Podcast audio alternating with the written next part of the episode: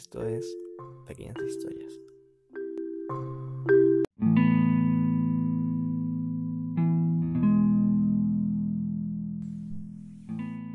Estaba por cumplir 8 años cuando mi padre, un escritor muy talentoso para un hombre conocido, decidió quitarse la vida. Decían muchas cosas sobre él en aquel entonces. Decían que era un fracasado, que estaba demasiado endeudado, que por eso lo había hecho. Que mi madre, su mujer, lo engañaba con otro hombre. Más cosas que no recuerdo. Pero lo que sí recuerdo era una realidad muy diferente. Éramos una hermosa familia. Salíamos a pasear los fines de semana a la costa. Íbamos a pescar. Para el cumpleaños de mi madre. Salíamos al cine siempre que podíamos. Y otras cosas más. Que para mí, en aquel entonces, un chico de 8 años, eran importantes. Eran cosas que yo tenía en cuenta. Pero más allá de todas las suposiciones que, pudiera que pudieran haber hecho, que decían, nadie sabía por qué lo hizo. No había dejado nota, ni carta. Hasta su último cuento había quemado la chimenea. Y así, de esa manera, nos dejó. Tiempo después, mi madre cayó en depresión. Y luego de varias citaciones y audiencias con un juez, junto con el apoyo de un psicólogo, se determinó que ella no, se encontraba apta para poder criarme. Mientras ella pasaba tiempo en una granja de rehabilitación, yo había ido a vivir con mis abuelos. Para ese entonces ya había pasado casi un año de la muerte de mi padre. Cuando cumplí 10 años, Fuimos con mi abuela a la plaza del viejo roble. Había dicho que tenía una sorpresa para mí. Había alguien esperándonos.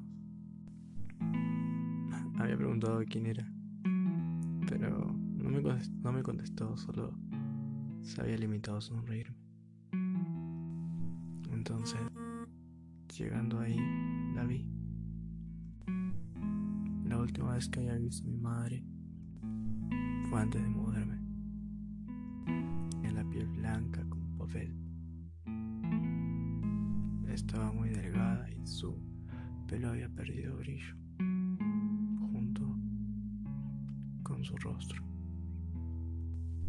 Entonces la vi. Ahora estaba mucho mejor. Su pelo había recobrado ese color de antes, ese brillante color naranja mejor aspecto y parecía estar un poco más alegre.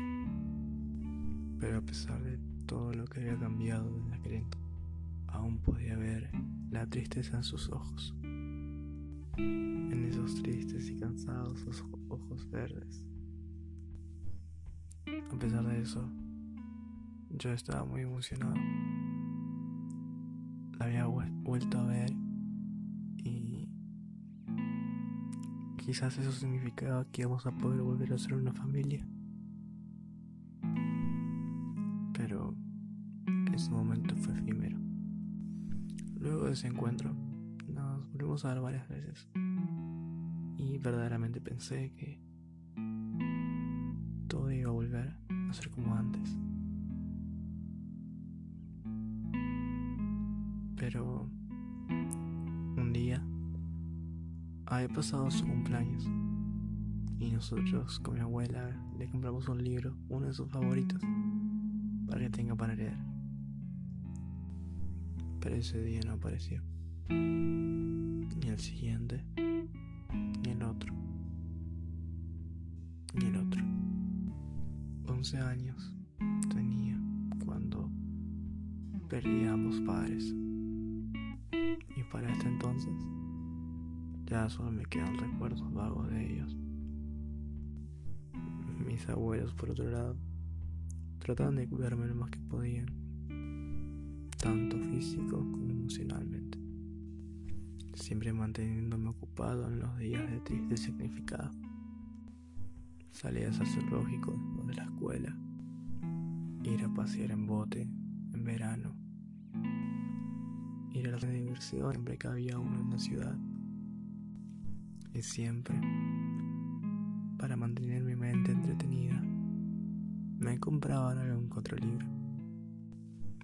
Era bastante difícil mantener la mente ocupada, lejos de aquello que era importante, porque siempre en algún momento del día caía en cuenta de que aquel viaje, aquel paseo, aquel recorrido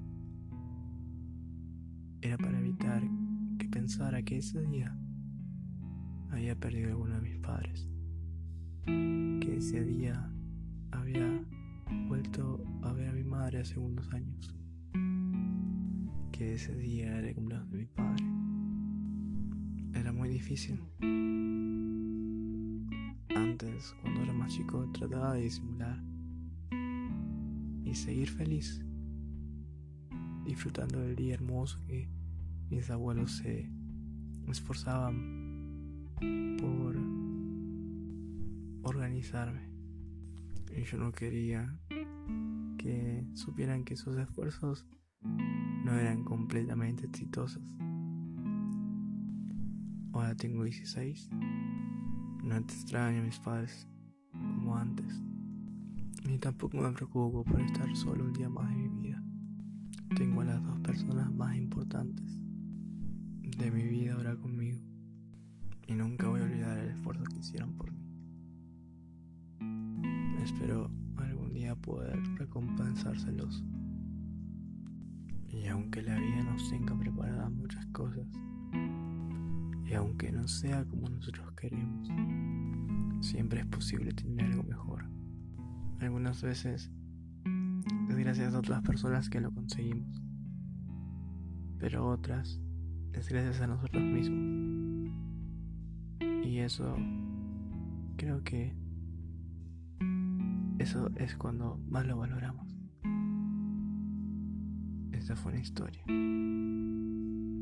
aún no termina. Pero es lo que puedo contar.